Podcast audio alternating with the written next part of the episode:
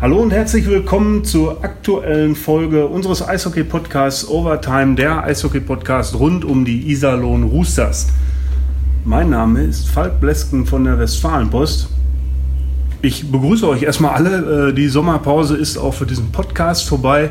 Ich gehe davon aus, dass wir in Zukunft wieder regelmäßig uns melden vom Seiler See mit Spielern, mit dem Manager, mit wem auch immer, mit unserem Eishockey-Experten Thomas Schäfer vom Iserlohner Kreisanzeiger, der heute nicht bei mir ist, sondern bei mir ist Leon Bergmann. Hallo. Leon, hallo. Welch seltener Gast zum jetzigen Zeitpunkt hier am Seilersee. Ähm, mittlerweile ist bekannt, du wirst öfter hier zu Gast sein. Du bist zurück bei den Iserlohn Roosters. Ähm, kannst du kurz erzählen, wieso, weshalb, warum?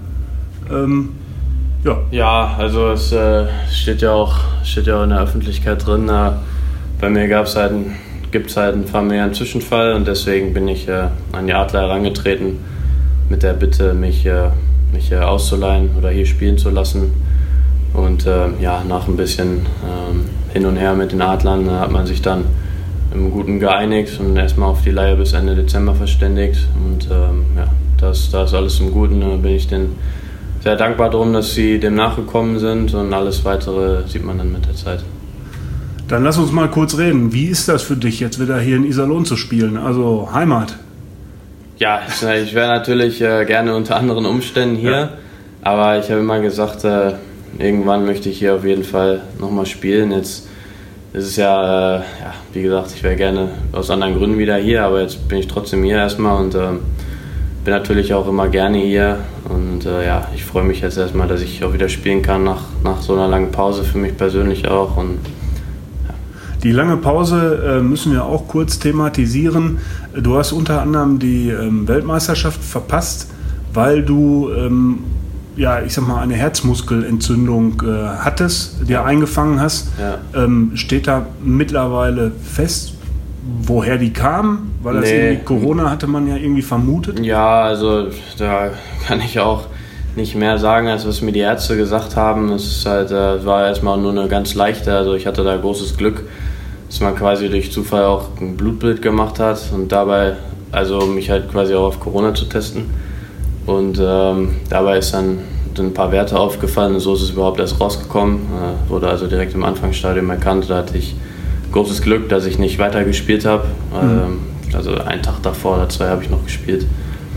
Und ähm, ja, die Ärzte haben mir halt gesagt, die zwei Verdächtigen sind Corona oder dass halt eine Nebenwirkung der Impfe ist. Ähm, je nachdem, mit wem man spricht und wo man spricht, tendiert es eher in die eine Richtung oder in die andere. Letztendlich definitiv konnte mir da keiner was sagen. Und ähm, ja, ich bin jetzt erstmal nur froh, dass es wieder alles gut verheilt ist und hoffentlich, dass es nicht wiederkommt. Das äh, wünsche ich dir, da drücke ich dir die Daumen. Wie, wie, war das in der Zeit? Also ich hatte das noch nie, ich weiß nicht, wie es ist. Also man darf dann null Sport machen oder äh, ja, genau. du dich so ein bisschen fit? Nee, also ich hatte ähm, zwei Monate komplettes Sportverbot und dann halt kontinuierliche Untersuchungen und Herz-MRT etc., Blutabnahmen. Und ähm, nachdem dann das, das quasi das neue MRT nach dem Diagnose-MRT äh, war, und die halt man keine Anzeichen mehr gefunden hat, konnte ich ab dann dann ganz langsam wieder anfangen, mich zu bewegen. Ich konnte mal im Alltag eine Treppe in der Wohnung wieder normal hochgehen. Ja, das durfte ich auch nicht. Äh, nicht, weil ich dann umgekippt bin, sondern einfach, weil man den Puls mit allen Mitteln so tief halten will, wie es geht. Mhm. Ich bin sogar umgezogen äh, in Mannheim. Da haben die mir Adler ein, eine andere Unterkunft zur Verfügung gestellt, dass ich nicht den zweiten Stock mehr laufen muss, sondern im ersten bleiben kann. Also im Erdgeschoss quasi. Und ja, das war auch, haben sich sehr, sehr gut um mich gekümmert.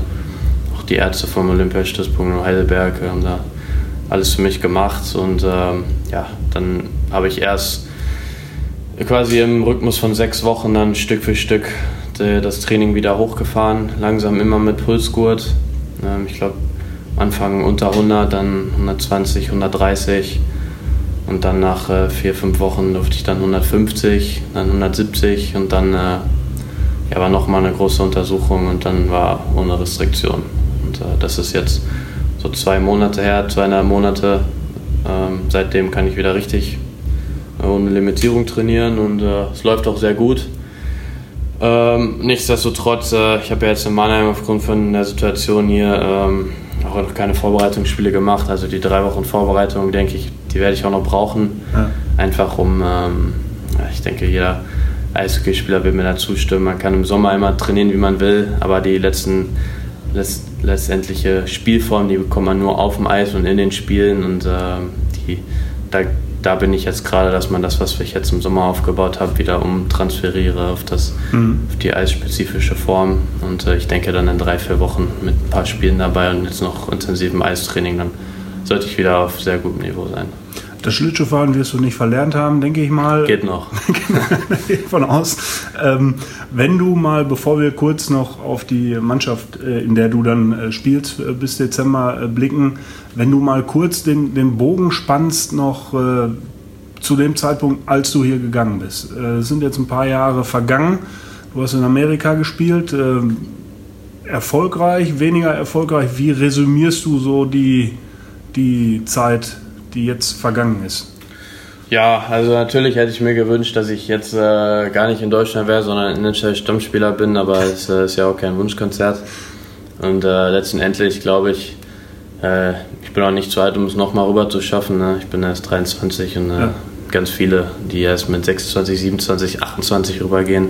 Also ich denke, ich habe da schon nochmal ein, zwei, drei Jahre Zeit, um was zu zeigen. Ja, das ist auf jeden Fall mein Ziel. Ähm, ist auch klar kommuniziert und jedem an jeden, mit dem ich zu tun habe. Da insgesamt, glaube ich, ist die Zeit trotzdem sehr, sehr wertvoll für mich gewesen, weil ich, ich bin da rübergekommen und äh, das Camp lief sehr gut. Ich habe da mit den Top-Leuten zusammengespielt im Camp. Und dann von einem Tag auf den nächsten, gefühlt von im Abstand von zwei, drei Monaten, bin ich von Iserlohn dann Mannheim Champions League in die NHL gekommen. Das ist dann schon ein enormer, enormer Unterschied. Und äh, ich habe gefühlt drei Viertel der Sachen, die, da, die mir die da erzählt haben, noch nie in meinem Leben gehört. Und war dementsprechend auch, äh, ja, vielleicht nicht unbedingt vom Können her auf dem Eis so überfordert, aber von der mentalen Sache her, dass man mhm. an alles denkt und auf dem Eis, gerade wenn das Tempo so schnell ist wie da, dann darf man nicht denken, sondern muss die Sachen halt verinnerlicht haben, dass es Reaktionen werden, also Reflexe und das ist, man muss mit seinem Instinkt spielen und nicht immer reagieren und gucken, was passiert. Und äh, ja, ich glaube, da brauchte ich halt Zeit, um das alles zu, zu verinnerlichen erstmal und ähm, auch so ein paar Sachen, ein paar ungeschriebene Sachen, so wie man sich verhält und wie so der Alltag da ist auf dem Eis, neben dem Eis, dann auch nochmal ein großer Unterschied im Vergleich zu meiner Nachwuchszeit, die ich da hatte. Und äh, ja, also ich denke, wenn ich jetzt nochmal rüberkommen sollte, dann äh, bin ich auf jeden Fall wesentlich, wesentlich besser vorbereitet und weiß, was äh, mich erwartet. Erfahrungen gesammelt äh, und aus Erfahrungen gelernt oder lernen. Das ja, ist ja nun ja. die Sache. Gut, lass uns äh, schauen, Iserlohn Roosters. Äh, du hast einen ersten Eindruck äh, vom Training, von der Mannschaft. Ähm, alles ganz nett gelaufen über den Sommer oder ja. wie sind die? Ja, ich habe ja jetzt mit denen also gar keinen Kontakt gehabt bis jetzt. Ja. Ähm, keinem gesprochen da oder so. Aber jetzt das erste Training, also fand ich auch ordentlich anstrengend. Äh, das Eis ist äh, vielleicht noch nicht auf dem Top-Niveau, aber fürs Training ist es sehr gut, wenn es extra anstrengend ist. Mhm. Dann ist es umso einfacher, wenn woanders hinkommen, was es dann besser wird. Und daher ist es auch nichts Schlimmes. Und ähm, ja, die Jungs machen auf den ersten Eindruck alle, das kommt sehr, sehr nett rüber, sehr sympathisch. Und die meisten kenne ich ja als Gegenspieler. Ist dann, mhm. ist dann äh, schön, die auch mal neben dem Eis kennenzulernen. Und ähm, ja, es ist cool bis jetzt. Ziele, kann man über Ziele sprechen irgendwie? Also Ziel ist ja sowieso immer äh, irgendwie Quali für die Playoffs zu schaffen. Ja, absolut. Äh, ja. ja. absolut. Ja, also ich denke, mit dieser Lohn ist das Ziel, in die Playoffs zu kommen und viel mehr gibt es da eigentlich nicht. Was nicht dann dein sagen. persönliches Ziel sein wird am Ende, das weiß man ja nicht. Ja, für mich ist es halt erstmal die ganze Saison zu spielen, ja. auch mich nicht zu verletzen, gesund zu bleiben, ja, dass dann nichts wiederkommt am Herzen etc. Und sonst halt einfach, würde ich jetzt mal sagen, an vergangene Leistungen in Iserlohn anzuknüpfen und äh, natürlich zu verbessern. Und ähm, ja, das würde ich sagen, ist mein persönliches Ziel. Und äh, viel mehr habe ich eigentlich nicht zu sagen. In der Nationalmannschaft will ich auch da weitermachen, wo ich aufgehört habe nach Olympia. Ich glaube, es war ein sehr guter, sehr guter Platz, an dem ich da war. Und, mhm. ähm, ja. Wie bitter war es, die Weltmeisterschaft zu verpassen? Ja, schon sehr. Also ja. ich glaube auch nach äh, Olympia, dass ich da auch dabei gewesen wäre. Und ähm, tut natürlich weh, wenn wir natürlich jede WM mitspielen, die es geht. Also ich auf jeden Fall. Und äh, man muss sich halt mit der Situation dann irgendwie abfinden. Ne? Playoffs habe ich auch verpasst, deswegen. Und äh, ja, es tut weh. Und jetzt kann man nur nach vorne gucken und äh, Daumen drücken. Das ist, ein, das ist, ein, schönes Schlusswort. Ja. Äh, ich drücke dir auch die Daumen. Ähm, wir schauen nach vorne auf die nächste Folge unseres Eishockey-Podcasts, die dann äh, in unregelmäßigen Abständen wieder veröffentlicht wird. Ähm, Leon, ich danke dir, ich wünsche dir alles Gute hier in Iserlohn, privat äh, auch und dann auch irgendwann wahrscheinlich wieder in Mannheim. Danke fürs Gespräch. Äh, allen, die zugehört haben, denen sage ich auch Dankeschön und bis demnächst. Tschüss.